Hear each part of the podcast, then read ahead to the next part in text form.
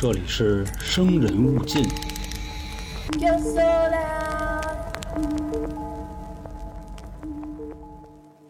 反正最近咱的那个节目啊，就跟预言呀、预测呀、命运呀，就开始挂上钩了，然后没完没了了。息息相关。是，连这回胆小鬼观影都选了这么一部电影，叫《预言》啊，我也是没想到，好像就真的像那个咱的节目一样，这些都是命运的安排，就这么凑巧。其实这剧老早焦野就选好了，谁知道赶上就反正最近集中这半个多月吧，这儿节目都是这个。但是呢，我们在观影的这天啊，娇姐把当时现场的照片发到各个群了，他们非说妈韩哥睡着了。说你生无可恋，啊，说我生无可恋。然后说选的什么电影啊？眼睛小，没办法。其实我觉得电影还行啊，可能是恰巧抓拍到我们俩那坤逼样，我觉得挺好的呀，是？吧？啊不是，你看这种电影，你怎么个兴奋法呀？不是，我高呼就那意思一下，就哎呦，这年轻人好 那就不是恐怖电影了。啊！嗯，大家好，这里是由春点为您带来的《生人勿近》，我是黄黄。我是小娇，我是老航，又到了咱们胆小鬼观影的时刻了啊！这是二零二四年的第一关。呃，这次选的电影是在二零零四年日本的一部电影，叫《预言》啊，它那个“预”是给予的“予”那个字儿，然后意思也是一样的。还是给刚了解我们的听众说一下啊，就是由小娇选出一部恐怖片儿，然后我们三个人现场去看，看完之后呢，跟大家聊一聊我们的感受。不是影评节目啊，我们也不是影评人，没这个功力。就像小时候咱们观后感一样，跟大家说一说。然后节目呢也分成三段啊，第一个就是刚看完的一个感受，第二跟大家说说剧情，第三个呢就是给电影打个分，说一下难忘的镜头。然后这块再说一下关于剧情这个事儿啊，我觉得您可以理解为剧透，但是我们还是认为电影还是需要您去看，因为毕竟电影它包含了画面、声音、呃文字，这文字就代表那个电影里的这个语言等等，包括这个拍摄手法啊、什么灯光啊这那效果，所以我觉得跟大家用嘴去聊啊，更像是好朋友安利，或者是给您避雷。毕竟我们做这节目这么久，很多人呢拿好多电影啊，就是拿我们当那个算怎么说呀？嗯，就是拿咱们避雷嘛。，对对是的，说黄哥这电影，要不你们先看一眼，嗯要要要要要行就行，不行拉倒。而且跟提前这个各位说一句啊，属于什么呢？您听我们的这个胆小鬼观影、啊这个观后感，跟您实际看绝对不是一种效果啊，那倒是对 因为我们会把自己的理解带入进去。对对对啊，兴许我们聊完了，您再看电影，您说怎么聊的一点都不一样。对，千人千面啊，一千个读者，一千个哈姆雷特，我觉得这没问题。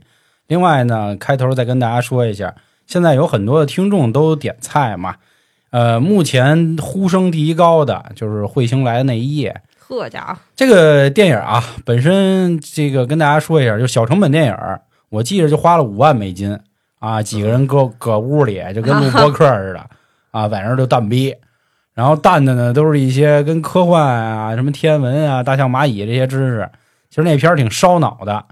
这个不是说不做啊，就是胆小鬼观影目前先聚焦到恐怖片儿啊，咱们怎么定义恐怖片儿？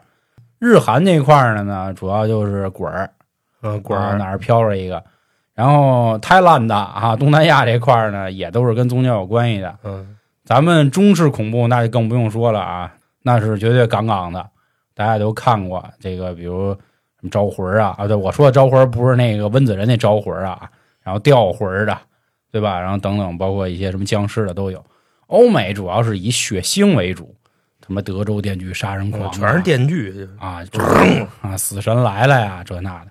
所以目前暂时这种犯罪题材的，然后以及科幻烧脑题材的，咱们看情况啊，到时候有机会都会说到。那好啊，咱们正式进入今天的这部电影。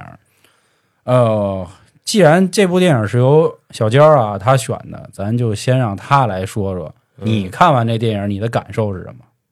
就是我觉得可能命运的安排它就是这样，你不想看你也得看，啊、你不想做你也得做。但是呢，我会尽我的可能改变这个世界。嗯就这个啊，挺哲学 嗯相当哲学。啊，而我则是跟他恰恰确相反。实这样。对，就确实这样。嗯我的理解是，命运啊，怎么感觉要唱了？命改运啊，改不了，啊肯定改不了。天生的。呃然后也不要去轻易介入别人的因果，嚯，对，因为你哦改不了，真的啊，就是越长大了越发现确实是那么回事就别跟人家废话，知道吧？因为你也改变不了人家，人家还嫌你傻逼，所以就嗯，啊，就那意思一切都是命运的安对排，我没是吧。唱，对，不场，反正我看完这个，我觉得是一个挺温情的自我救赎故事，我是这么觉得，因为它和我看到的呃同类型的吧，我个人认为的同类型啊，比如说恐怖游轮啊，我个人认为很像，包括蝴蝶效应也很像。恐怖游轮简单给大家说一下啊，这电影也有很多人点菜。从前有个山，山里有个庙，庙里有个老和尚讲故事。故事的内容呢，从前有座山，山里有座庙，哦，庙里有个和尚讲故就事。能玩一天是吧？对，恐怖游轮其实说的就是这个。可是我觉得恐怖游轮比这个恐怖。啊，对对对对对，因为它那个线呢更复杂，它是相当于至少有五个他自己我觉得那在同一时空，啊、然后在那儿算怎么说纠缠。那个我觉得就是，就最后一幕真的特别恐怖。对于我来说，那个是最后一幕恐怖。啊啊。然后那个电影提前跟大家说了，有机会也看啊。他说的就是他自己的儿子和他，然后死去了，但是他迟迟不想用咱们中国人的话说啊，就是不想转世投胎，然后欺骗了死神这么一个故事。嗯，赖着，啊，对。然后蝴蝶效应，我们说的第一部啊，也是这样，就是他一直在返回之前的世界，然后想改变一些情况，然后最后改改改改到自己啊 受精卵了，嗯，给自己改没了。啊，啊，他是这样，所以也有人说呢，蝴蝶效应细思极恐，说的不是男主的事儿，而说的是他爸的事儿。啊。对这部电影呢，我个人认为其实跟这也挺像，都是在做自我救赎吧。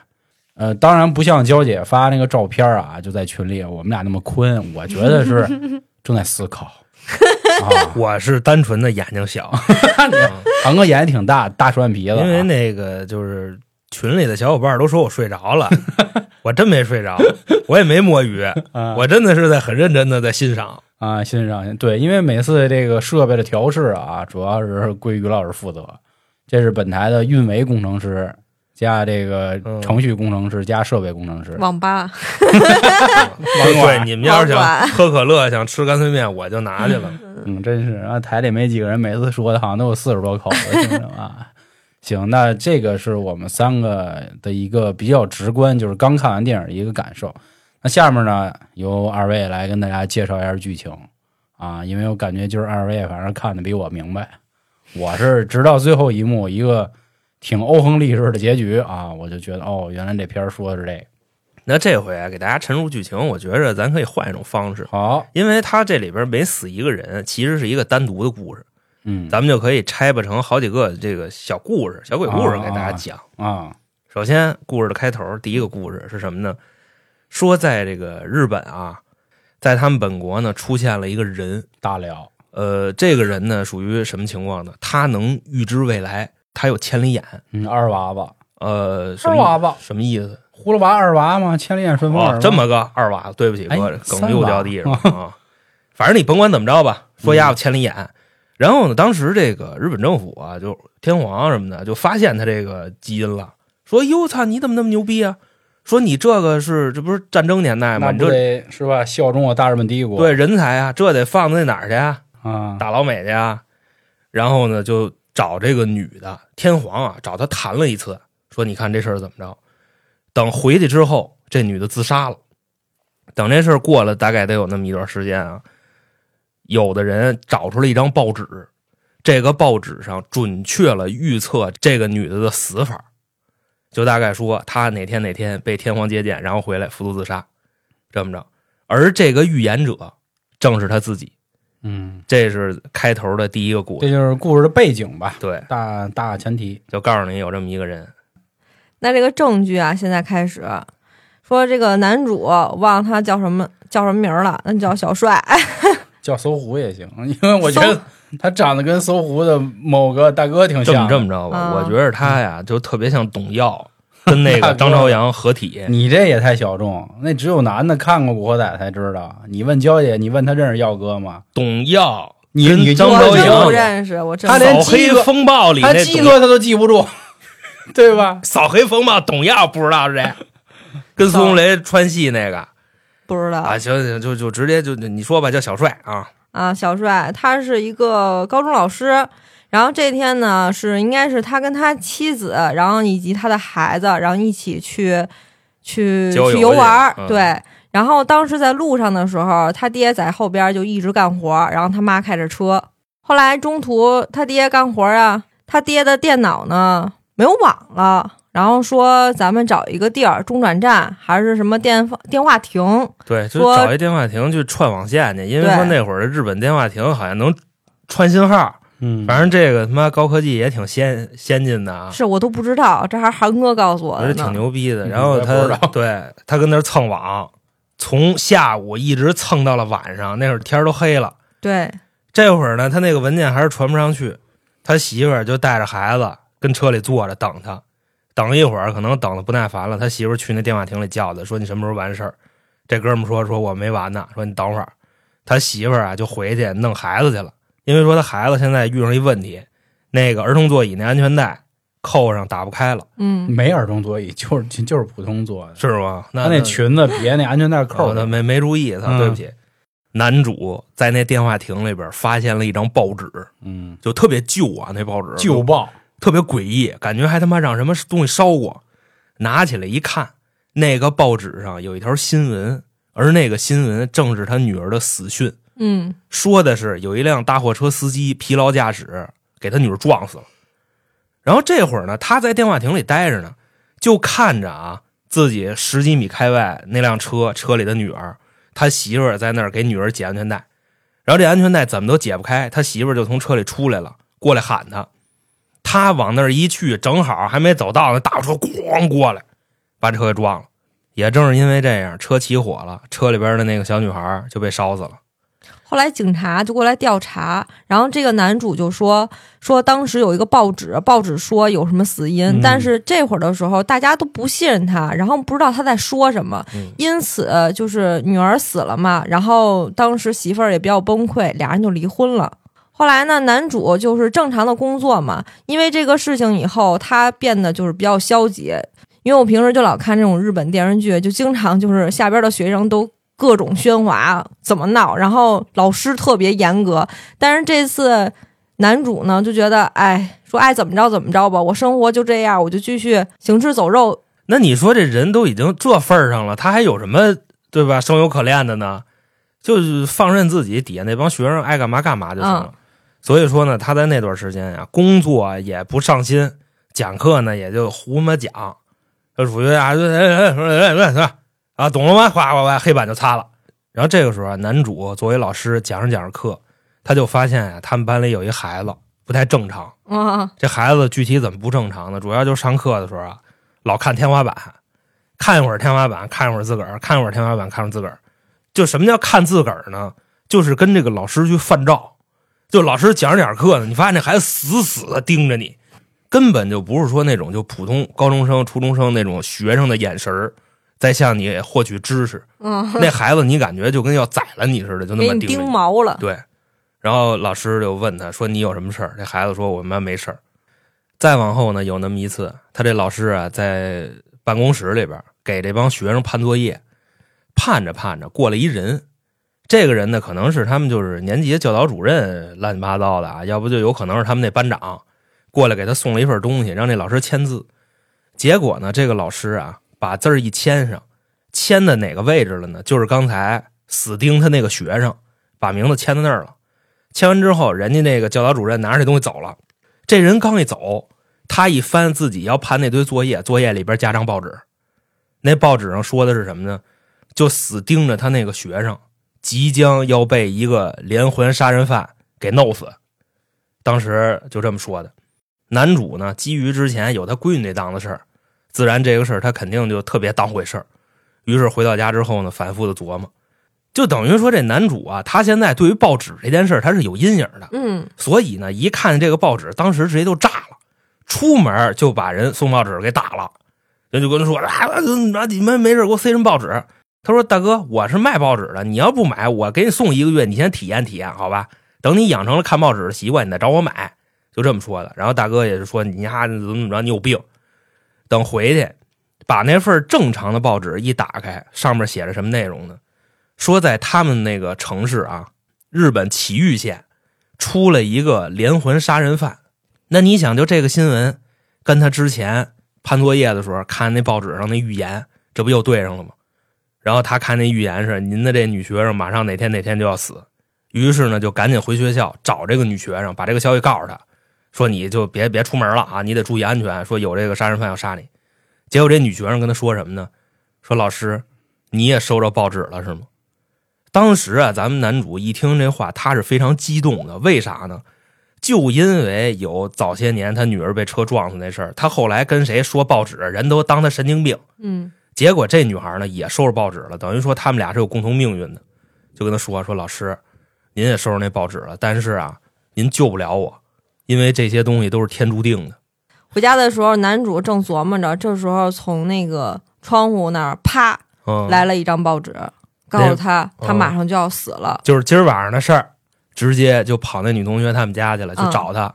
那女孩就在他们家门口那条街上站着呢，同时旁边还有一个变态杀人犯。就这日本人啊，他们塑造这个变态杀人狂，我也不知道什么意思，就就感觉这人跟他妈癫痫似的，就那样，有点像傻子。就是一个告诉你他是变态，然后拿着把刀哆了哆嗦的过来了。嗯咱们这老师呢还挺他妈仗义的啊，直接挡在女学生前面了。后来这个变态一过来，老师呱一推，给那杀人犯推一跟头，杀人犯躺地上，抽羊癫疯抽死了。当时大哥一分析说：“操，我成了，我给我这女学生救了。”结果回头一看，他那女学生也倒地了，把这人一翻过来，胸口慢慢的开始往外渗血。这说白了，这不就是跟那个预言是一样的吗？一个变态杀人犯杀死了一个女学生，然后这几刀夸夸捅胸口了。可是这点我其实挺有疑惑的，就是能在这个剧中说一下吧？嗯，嗯，因为当时我看那个变态杀人狂，他手里的刀根本就没有血，是啊，然后那个学生身上也没有血，嗯，只有在最后把杀人狂给给就是铺在地上，然后男主去看学生抱起他的时候，发现那个血从里头渗出来。我在想，就是其实杀人狂还没有还没有把学生杀掉呢。由于命运的安排，你不死也得死。我是当时我是这么想的是现在已经告诉你了，就是这么回事儿，啊，已经两次了。第一次是他那闺女，因为他那闺女这不还活着呢吗？看张报纸，对吧？说你闺女，然后可能五分钟之后就要死。第二个就是他这学生，等于等于变相的告诉他，也告诉了我们，就是这个命运根本改不了，嗯你来也白来。然后这里呢，我觉得是有个 bug 的啊，因为这个试图改变预言的人呢，身上会起黑斑的，但实际上他这次就是在改变了，可是他身体并没有什么反应，但是他没改了，所以、改了了起斑。对啊，但是他实际上就是把变态杀人狂给抑制住了呀，嗯，对吧？那个刀子并没有扎向女学生，，对，这个后面再给大家说吧，因为我有一些别的想法啊。这是这第二条线，也就是这女学生的啊，她的所谓的宿命。然后其实呢，他媳妇儿这边也有他的一条线儿然后最后这两条线儿又汇到一起。他媳妇儿呢，相当于是一个新闻工作者或者是报社记者，就差不多这么一个岗位吧。他这天呢，带着他的小助理采访一神婆，这神婆呢，可以通过一个拍立得拍出他能看到的一些事儿，甭管是埃菲尔铁塔呀，还是他娘的就什么地儿吧，嗯都能拍出来。然后这一天呢，也完成的差不多了。这个时候，女主就说了：“说，哎，老师，说咱们听众啊有一投稿，反正他说的投稿，他没说是不是听众还是观众嗯啊。他们可能也开一生人勿近，这投稿是是一张报纸，日本分台说，对，有一个关于报纸的故事，您看您能不能给我们这个显一显灵？当时陈波一听这事儿就有点慌了，说：“操，这个业务办不了，这业务不会办、啊。”脸吓得煞白。啊。然后这个女主呢就慌了，赶紧跑过来就问他说：“说姐怎么了？说你得弄啊。”姐说：“真的真的，这事儿我真管不了啊，说这报纸您是不是知道点什么，还是怎么回事？反正俩人聊半天，聊了之后呢，陈婆说这样吧，姑娘你跟我来吧。然后俩人坐家里就开始说啊，说这个报纸啊是有点事儿，说凡是拿到这所谓预言报纸人呢，最后都死了。等于就把这个故事告诉了女主。女主当时恍然大悟，想起他爷们儿当时说那些话了，并且呢，这神婆还说了一句很怎么说呢，就是意味深长的话。女主当年在和男主想救自己闺女的时候，被飞溅出来的这个汽车玻璃划伤了左侧的脸颊。结果这神婆跟他说了一句什么呢？说你这个伤口反正比前两天看着还深了。哦，这很奇怪啊，这个话，因为呢，我是怎么理解啊？呃，这件事儿应该已经过了有那么一段时间了，肯定不是说几个月这么简单，兴许得有一两年，对吧？因为你包括从离婚啊，三年以后，啊、三年，对吧？然后另外呢，说回一句，刚才老航说到这个男主批作业的时候，前后两次那个教导主任让他签字，我觉得实际上是从这会儿告诉男主，就是或者说告诉我们观众，男主好像就已经有预测未来和穿越未来或者回到未来的能力。跟神婆聊了半天呢，神婆最后就跟他说一事儿，说有这么一个人呢，叫鬼行礼，说这人写了本书啊，这个书的内容专门就是跟这个报纸是有关系的姓鬼，啊。叫鬼行礼行礼，因为他应该叫鬼行，然后叫礼啊，啊，可能是这样鬼哥啊。说反正你可以看看这本书，就这样。女主呢，把这些资料呢收集到之后呢，就决定啊，说这个要不要继续深入一下。结果当天晚上接一电话啊，这电话是他老师打来的，神神嘛，大哥，对吧？神喂，婆打的，摩西摩西，对呀、他管他叫老师了。后来神神啊，啊，神赛什么，反正这那的，然后就知道老师的电话里边不对，就嘿我呃，就反正这那的说你快跑，就反正出事儿了。然后他呢也是贼大胆儿，就跑老师家里了。结果经过一番调查之后呢，还找着这个鬼行里这人电话了。老师至于去哪儿了，暂时没找着。然后经过层层的这个算怎么说呀，探秘，发现老师在自己这个做法这屋子里嗯，人去了。那地儿太大，啊，然后一地的照片，你就说呀，干神婆还是挺挣钱的，反正。日本那么寸土寸金的地儿，人老师那屋子趁趁趁趁他们那么大，好家伙！啊，是你光找找半天，跟啊。老师家迷路了，对，哎，正因为出现了又这样的事儿啊，哎，不过好像说到这儿，我发现他们都没有报警，警 警察好像没有介入，反正啊，对对，那个女学生被刀拉死，那也没报警，也没说怎么着我当时还想，我说这你妈跟警察怎么说呀？啊，仨人在这儿死了俩，就活一个，我操！而且这俩人都有他身上指纹，你怎么解释？对对。嗯，他还把老师手里的那个照片拿走了，当时一惊，也没有说这个人到底是谁。哎，其实这就是所谓的第三个小故事啊，关于这个神赛这个老师的事儿啊，这个能看到所谓一些不该看到的东西，能通过照片显现出来。这个老师啊，第三个故事，正因为这三个故事的发生，哎，男主女主终于重新走到一起。女主呢，全想起来了，也不能说想起来，就是全串起来了，开始联系男主。一开始男主呢，就还那意思不爱理理他，说：“操你丫当年就因为觉得我神经病，嗯你跟我离婚了是吧？爱理。”后来最后男主也是没辙了啊，直接就跑女主那个单位那儿了，就坐那儿发愁：“哎呦，真的，朋友们，困了。他们俩要是生人勿近的听众，绝对不可能发生这种事儿。就是谁他妈嫌弃另外一个，就说出点什么事儿来是神经病，你知道嗯吗？嗯。我跟你说，这事儿太多了。然后男主女主终于汇合到一起，就开始聊这事儿，说我知道这报纸这事儿了嗯，啊，不得不信你了。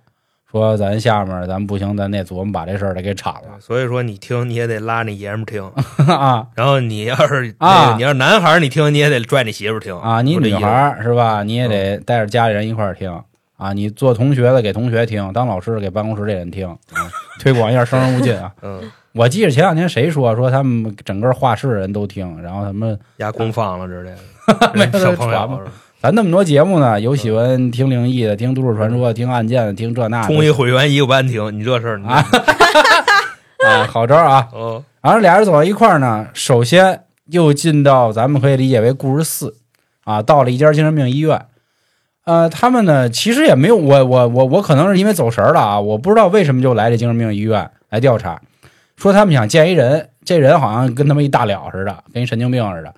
然后医生当时介绍了，说你看这小哥们儿挺板正啊，当时他翻着白眼儿呢，他那照片，嗯，正面照、大头照、侧身照啊，这么三三四张照片，说他这样，但是这个小子吧，半年以后就变这小子，变一老头了。变把火云邪神那劲儿，还是一个喽了的火云邪神。他说当时这小子来的时候十三岁，半年之后就这样，嗯，说我操的嘞然后再过一年死了。啊！说要不咱去他屋里瞅瞅去。俩人呢就来到他当年囚禁这屋，这屋太简陋了，如此简陋的屋啊，水泥地上头能有他妈一坑儿，就拉屎的坑儿。结果这屋这么简陋啊，愣他妈还能配一门，配配。大哥，当时老黄就说他妈多余这门，你觉得这门多余吗？我他妈觉得就是挺多余。他那门是什么德行？我给各位介绍一下，就跟那个监狱，嗯。你知道吧？或者说就是咱们在那种特别古典的香港那种老片儿，嗯。那种铁栅栏房，嗯，那栅栏房给你弄个木头门，你能明白那门上还玻璃门上还一玻璃，你说你是想让他出去，你不想让他出去，你全是弄铁栅栏，不就完了吗？嗯。对吧？对。啊，当时呢发现这个人的墙上啊就写着字儿啊，写着这个字儿什么谁谁谁死于哪儿，因为他他妈全是日文的啊，然后另外字幕组也没给翻译看不懂，啊，不明白怎么回事。其实，在这一幕发生的时候，前面有一个小插曲，就是此时的男主好像也获得了可以预言的能力。当时他在上课的时候，叮咣五四跟黑板上写着富士山喷发，烫死几个人，反正八个啊八八人，结果这事儿真发生了啊！这只是告诉大家他有这么一个能力。其实你说老师都说出这样的话了啊，同学也不说报警，我操的嘞！同学以为丫疯了。嗯 就是人家上课写着写着那板书，就比方说今天开始先写了一个那个什么日本课文，在日本课文中间写了这么一句：日本富富士山喷发死八个对对，然后写完他还跑了，关键，啊，对他不擦，他就走了。嗯，然后大家这个同学们面面相觑，结果第二天的新闻真是富士山喷了死八个。咱们继续说回来啊，在精神病的房间里呢，墙上也全都是啊刻着字儿。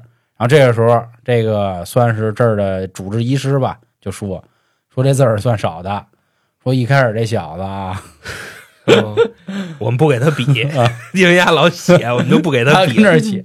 后来呢，写着写着呢，嗯可能写不来劲了，拿那屎写，对那不一坑儿吗？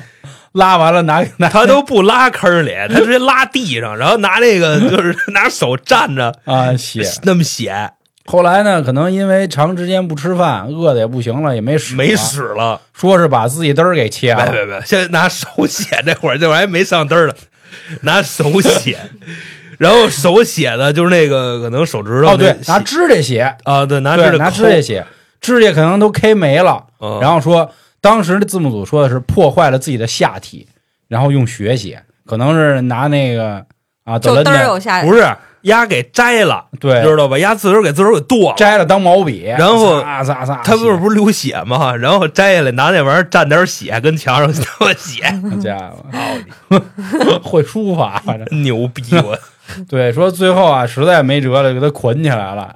后来一个没注意，大哥还是死了啊，有这么一事儿，你说给人根笔不好吗？我也是那么想的。不是你非人都拿屎写了，你给他笔，他没地儿写，你知道吗？又没给纸，有墙啊，墙上写那不那个圆珠笔那珠都划坏了吗？对吧？反正不重要吧，就说反正有这么一大仙儿吧，咱就这么理解而且他预言还都挺准，啊，都对了，有这能力啊。啊。然后参观完这事儿之后呢，其实算是男主和女主呢破冰了啊，破镜重圆了。但不，只不过这会儿呢，男主还装犊子呢啊，说操我你让我自己一人过吧，就这意思。女主说啊啊，咱们可以共同的一起的，反正这那对，的，咱再要一个呗，人他妈没说再要一个，就那意思就。说一起那个承担什么是咱的孩子都没了，哎咱因为这事儿离婚了，那咱现在就重归于好不好吗？这就是算这边故事的第四个小故事啊，关于这个大了的事儿。紧接着呢啊，其实所有的信息都已经到了。这边呢，进入第五个故事，就是找这个写书的这人嗯韦行礼。呃，女主呢，通过找了一个私家侦探啊，叫什么中央侦探社，咱也不知道是官方的还是他妈哪儿的，只有臭傻逼找私家侦探 调查婚外恋啊，啊。对，反正查了半天找着了。这个时候呢，女主又给男主打电话，说走吧，说你跟我好吧，啊，说说说咱查查去吧，你也别闹了。说我现在都信你了，我我告诉你要没有这大姐，就这神婆，我这神菜、啊，咱们可能今天不会在一起。说现在反正查着这写书这人了，咱问问丫怎么回事儿。然后呢，驱车到了一个世外桃源那么个地儿吧，是吧？挺破的。到之后呢，开始进那屋破也是大别野呀，啊，对，首先第一间屋布满了蜘蛛网，嗯，要多破有多破。然后进到第二间屋，然后屋里全是烧坏的报纸啊，啊，残残残存着，跟那预言报啊，啊贴一墙。继续走，找到第三间屋，第三间屋挺板正，屋里有电视、有桌、有笔、有书的这那的，反正找半天说也没人。看到了电视柜里头有好多的录像带，说拿出来瞅瞅吧。录像带里呢，就是这个作者鬼行礼跟大家说的一段话，说我发现我呢挺牛逼啊，我天天我跟桌上我能写字儿，啊，我写字儿写都是出事儿的，哪儿哪儿杀人了，哪儿哪儿死人了。然后男主忽然一想，哎，我好像也会这技能嗯啊，他其实也跟家写过。这个时候呢，这个录像带里的鬼行李这人就说呢，我曾经试图去改变一些人的命运，我不想让这人死啊，但是呢，我因此遭到了反噬，我这胳膊上现在起大黑斑，所以我现在开始记录下来，看我未来会出现什么事儿。就跟那个白癜风似的，只不过啊白癜风是白的，他那是黑的，哎呦，嗯，录像带呢看了三十来盘，时间也才只过了十二天。当时最后一幕呢，就是屋里进了一阵阴风，然后鬼行礼就走了，这这个录像带也就此为止，再也没找到。他们也挺尴尬，就说该去哪儿呢？结果接着在这大别野里找，又找着一间屋子。这间屋子地上呢有一个黑色的烧焦的一个人形儿，结果一琢磨，应该就是应该就是鬼行礼他呗啊，合着他自己就化成一团化，灰烬了。其实事儿到这儿呢，就已经陷入了僵局了，很尴尬了，不知道怎么办了。男主呢就说：“操，改不了，只能这样了，没辙了，那咱怎么办？”然后俩人蹦了一锅女的说啊，呃，我也收拾一消息，啊！你马上就要死了，对对对对对所以咱赶紧的吧。对，忘了说了这块儿啊，说是当时神婆手里，刚才焦也不说了嘛，她攥了一照片嘛。这个照片是神婆看到在报纸上出现了男主的样子，但是那个照片它很小啊，看不到死因是什么。反正俩人呢也挺郁闷，就说得了，说事已至此了，是吧？那咱们就就最后再再快乐一次，嗯，而俩人崩锅了。咱再要一个吧。啊，就就崩了一宿。到第二天起床的时候呢，女主就说：“我得上班去。”然后好巧不巧啊，女主的这个车打不着火了，着急之下，女主拿着包去坐地铁，结果手机落车里了。男主还跟家躺着呢，估计还沉浸昨天晚上这崩呢，因为好久没崩了。对，反正这块儿告诉大家啊，以后这情侣吵架，只要你们崩过的啊，没有什么不是一炮不能解决的可能。一炮不能两因为反正俩人当时看着那个情绪什么的，都都都都都他妈挺好。啊，都，一边掐着脖子问人家爽不爽的。大哥了，这情节没有。反正男主呢，此时可能还在回味昨晚的这个欢愉，哦结果吧嘚儿嗯啊来爆了。就大家也能想到了，反正这剧里就这么点人，不是你死就他死呗。嗯男主一看报纸说干了嗯啊，说什么一会儿将死几百个人，是一地铁翻车。嗯男的顺着这个受难者名单一搜，呀，看见自己媳妇儿了。男主赶紧打车去地铁去找，还真不错。在他媳妇儿刚上地铁的时候，愣给他媳妇儿薅下来了。可是他媳妇儿这女助理没下了车，列车确实嗯就像报纸上预言那样脱轨了。后来当时呢，还去了参加这个女助理葬礼啊，这块儿不得不说啊，嗯呃，平时多做善事，到时候你的葬礼能多来点人啊，我当时挺感慨。还真是。黄老师 当时一看这葬礼的这个局面，就直接来了一句说：“操，我死了，真来不了这么多人。哎，”我还劝他呢，我说不能，是吧？我跟你说，我不止一次想过，如果有一天春点真做大了，结果万一我可能出点什么意外，到时候这讣告谁给我发呢？我发呀，你发想着点啊，啊想着点，想着到时候八宝山我够我呛、啊。觉着这事儿吧，你也别指望我，我说不定咱俩谁他妈走谁头了，你知道吧？你不行，你就往后多发点这个新人小朋友，然后到时候让人给你弄，你知道啊，行，要不你准备好了，我让我我给你俩发。对，我提前写好了是吧？写好了，写好了，然后你放那个公告里，知道吗？啊回头我一复制粘贴，我给你也行，好嘞，好嘞，就存草稿里。嗯，反正这件事儿之后呢，就是男主也开始郁闷，女主也郁闷嗯啊。毕竟呢，是吧？这个身边死了这么多人，但是大难不死，俩人还是挺开心的啊。就说，哎，既然也没事儿，要不咱搬回去吧，啊过日子是吧？嗯咱俩重新就就好好过。正收拾这个衣服的时候，发现男主胳膊上也起他妈黑点风了啊！然后俩人也说：“嗨，没事儿，就回去就崩就完了。”正在此时，俩人我觉得要重新走向新生的时候，家里又有报纸声了嗯啊！男主这一开门，下面开始进入烧脑阶段。男主每开一次门，进入了不同的地方。这一开门，回到了应该是他女儿刚去世没过多久啊，然后他媳妇儿质问他啊，你有病，反正那意思，嗯你还想怎么着？叭，把门一关上。男主呢，这一关上门，结果再一回头，发现哎，嗯，好像跑到一个类似像医院的地儿，看到了这个嗯。女主的那助理嗯。脸没了，就是她的死法是是的，可能在火车里也不知道怎么了吧，嗯。反正就脸搓没了，吓他一大跳。这一害怕，紧接着又跑到刚才用屎写字儿那大哥那屋里，是一进屋屋墙上全是屎，对，字儿都出来了，他就明白自己在哪儿了。啊屎字儿。对，然后并且那大哥也在屋里呢，啊，然后朝丫蠕动，那大哥雇佣跟这儿啊。雇佣雇佣雇佣，大屈屈哥。他就跟这儿嚷嚷，就过来了。哎，结果嚷嚷嚷嚷也不知道怎么他就跑出去了，跑回自己班里了，找那女同学去了。啊，啊，他女同学跟他说一段话，说神赛啊，老师说你别试图改了，咱就这命，反正这那的，咱咱改不了，啊改不了天生这已经是这部剧无数次的告诉我们了，嗯命运是改变不了的。啊。但是特巧啊，我们嗯这周的三角铁说的是我们的相遇好像是一场命运的安排。但是他下一个穿越的地点就是那个老师家，老师说那命运由你来安排，啊，对，把他的照片给他了，让他去做抉择。这块儿也说一下，焦爱说老师是那神婆对神婆，啊神赛，神赛神啊，那那那那神婆就是拿着当时他死钻那照片说：“你的命运你自己来抉择吧。”跟那个神婆告别之后呢，又碰到这鬼行里这鬼哥，啊。这鬼哥反正也是没给好话，啊。我改啊，啊。牛啊，瞎鸡巴改。啊，傻逼了吧？别改了，别改这了那的，他妈哦改完了，妈生不如死，就是为了让你丫下地狱。他说了这仨字儿，哦，对，结果这地狱一下就回到了影片开头的那那个电话亭里，就是他蹭网那地儿。啊。当时呢，男主就想到说：“操，那我既然回到这儿了，是不是我能救我自己闺女啊对他想起了神婆说的话？”，对对，然后发现哎，那个报纸还在。我的命运我做主嘛，嗯，你的童年我的童年。好像都挺不一样的。对，这次啊真不错，真把他闺女给救下来了，把这个安全带扣给拔下来了。结果呢，他媳妇儿撞死了。啊，是 那大货车奔他媳妇儿撞去了。他啊啊一下喊回去，哎嗯，又回去了。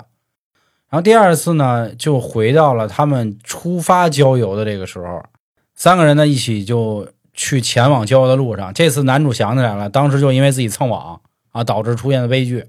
结果这报纸又飞来了，啪这一飞啊，紧赶慢赶，嗯，这报纸就必须让你报纸贴车上了。啊。这当时我们还分析，我不看行不行？啊，就我怎么都不看呀的，我还会不会这个有悲剧？嗯结果他妈开始开始，叭，嗯能贴在车玻璃上。啊，嗯这次这报纸预言的是你们一家三口都没而且特别大，啊，就怕你看不见整整个版面都是啊。啊。刚说完，男主这个车前方一看，大卡车来，啪给他们撞死了。嗯，男主进行第三次这个轮选择啊，啊，结果这次直接跑你妈大卡车上了嗯，啊，他男主坐副驾在大卡车上，啊。正是因为当时司机呢疲劳驾驶，应该人已经过去了，啪方向盘上了，怎么也拽不动那方向盘。没助力。哦，对对对，咱他妈开过哈，对，嗯没助力，结果咣又撞上了。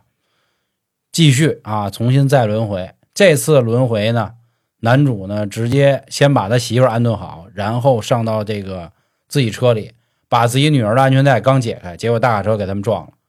啊，前面咱们说了，并不是由大卡车直接将他们撞死，而是因为撞完之后汽车引爆。这个时候，男主呢把自己的女儿从车玻璃这个地儿直接送出去，结果自己葬身火海。男主最后虽然人去了，但是是感觉是一种很欣慰、很解脱的这个神情嗯啊。我们原本以为故事到此就结束了，男主最后呢虽然改不了命，但是通过自己拯救了他自己最想拯救的人，他媳妇儿、他闺女，嗯结果呢，他闺女就往天上看，看着看着呢，飞下一报纸，写着是他爸的这个死因。整个影片结束啊，之前看的所有都是他闺女在那张报纸上贴着，嗯，但这回变成了他爸。好。然后整个影片在最后的结尾呢，啊我们还进行了一下讨论，就是你说这到底的选择对不对？男主虽然确实啊，他解决了自己要解决的事儿，对吧？救了自己闺女，救了自己媳妇儿，但是他把悲伤就留给了他闺女跟他媳妇儿，因为他没有父亲，没有老公了啊！我记得当时最后结尾我还说呢，我说你们等着啊，一会儿那个预言能力就得传下一个人，结果一呱啊就传了。当时我还想呢，可能如果他爸怎么说呢？因为他爸提前看报纸说女儿会死，所以他后边会有一连串的行为，导致最后其实如果不救这个不救闺女的话，他有可能也会死。那这次轮回了，那我希望就是我闺女复活，然后那我就死呗，怎么那么绕口呢？嗯，嗯，没想到他闺女也看到这个预言，那以后可能就是他闺女会也会走他爸这条路。对，就是这诅咒永远都存在嘛，只不过是给了下一个人嘛。对，其实啊真的挺可怕的。这就是老航一直在说的，就是命运、宿命嘛，对吧？我觉得进入到其实已经进入第三这个部分了啊，就是大家一个比较难忘的镜头以及一个打分嘛。我给这部片子反正打一个七分吧，就比吉哥高一点。我觉得他想讲的东西稍微有点碎嗯啊，所以今天讲要分成每一个人。啊，另外他想说的呢，我也大概明白这意思，就是命运吧。啊，但是他这玩意儿又又有 bug，因为老太婆说了你可以改啊，男主相当于是用自己的牺牲来所谓结束了这个不好的命运，但实际上这诅咒他妈一直存在，或者说这个所谓的命运只是每个人跟自己有关系，就是你改变不了别人的命运，但是你能改你家自己的命运，我是这么理解的啊，啊。难忘的镜头就是最后一幕，小女孩看见了，啊，因为当时我猜对了啊，所以我嘚瑟了一下。就我难忘镜头跟黄岩一样，因为也是他是猜对了，我是根本就没猜到。我说我可能觉得这个事情可能就已经过去了，谁想到还会传到他女儿身上，这是让我觉得太不可思议的。然后评分的话，六点五吧，因为我觉得这个片儿其实也挺丧的，而且就是怎么说呢，整体比较混乱，然后让你有些就是模块儿你不太清楚是为什么要出现，就比如说他。比如他写那个预言说富士山会死八人，然后突然到了一个就是影影像店门口，然后旁边出现那个男的，他出现过两回，我不知道他是干嘛的。嗯，对，就好多有这种小的细节，你根本就不明白他在说什么。他可能就是这日本人的一种习惯，就好比说这个，就跟你比如好莱坞，他也有一种这个镜头语言叫陌生人的善意，哦，你知道吧？就比方说你这儿，哎，刚才叮咣五四让人打了，这会儿过来一陌生人递你根烟，你那眼泪嘣儿就下来了，就有可能有这种情况。他们这可能是日式的一种镜头语言，反正我是看不懂，就为什么这大哥会出现两次。一个是在那个之前，然后还有一个就是在就是他最后需要做抉择的时候，那个男的也出现过，就觉得嗯不可思议我先打分儿啊，我来八分吧。啊！你给那么高，这个片儿的这个价值观跟我这个价值观高度契合，哦，就是属于什么呢？就是近几年啊，发现那毛病，就是别参与任何人的因果。嗯你就好比说吧，你有一朋友，他呢今年挣了一百万，然后这时候呢，他开始干嘛？他开始赌博，咔咔咔赌，然后呢，可能这个输出去五十万。如果时光能倒流，你要不要劝劝他？豆角能不能住手？呃，时光能不能倒流？大哥了，这又串马大帅那儿去了。我这没掉地上了，我知道，但是我就想不起来那那词儿了。嗯，然后时光倒流以后，我那朋友还有一百万，这时候我劝他，我说你一定不要赌博，结果这孙子炒股票，妈赔的更多，你知道吗？这里边就告诉我们一个什么意思呢？就是如果你不管是你自己的命运还是别人的命运，你改了，势必会从别的地方给你找不回来。嗯你明白吗？就像那个他们家里似的，我把小女孩救回来了，我媳妇儿死了，就怎么着都得死一个人。还有就是什么呢？他媳妇儿坐地铁上去了吧？那个死亡名单里边原本没有他助理的名字，给他媳妇儿拽下来了，他助理死那趟了。所以说，你要是想救这个人，势必有一个人会替他。然后你挽救你朋友五十万损失，他这五十万肯定从别的地儿给倒腾出去，这个是我觉得跟我价值观比较匹配的地方啊。最难忘的镜头就是那个精神病院他妈铁栅栏门多一木头门，我觉得这小日本呢真是有点这个道行，你知道吧？有点设计头脑。行，你这也算别妈别出心裁，我跟你说。一般吧啊，那最后啊，咱们说一下，大家推荐这部电影给咱们的卷子们看吧。我挺推荐。我爱看不看，嗯，我就我我真挺推荐我。也挺推荐，我觉得还挺好的。那就是因为我怎么说呢？这个电影不是我挑的吗？我是觉得看就是怎么说呢？小红书，然后它有一些比较恐怖的镜头在里头，我觉得嗯嗯还不错。然后看呢，就越看越乱。其实觉得也还行，但是也觉得也可以不看，就是可看不他可能就是这个叙述手法不太符合咱们现在这个摄取内容的习惯，你知道吧？而且那黄哥一一整理，不是整理的也挺好吗？对不对？是，而且这个小友哥嘛，对？剧其实也挺丧的。就是如就我想问一下大家啊，就是如果你们遇到这种事情，你到底会怎么做抉择？你会怎么去改变这个命运，对吧？因为你知道语言，那你改不改？你变不变？行吧，那这个问题留给听众啊，大家有什么想法留在评论区。另外呢，还是点菜的啊，一个也是发在评论区，以及关注微信公众号“春点”，也可以进群找我们来聊，都没问题。最后也希望各位啊，可以关注一下我们的 B 站、微博、小红书，都是同名的“春点”，了了解主播日常啊，还有一些好玩的视频类的节目都可以看到。今天节目就到这里，感谢各位的收听，拜拜。拜拜。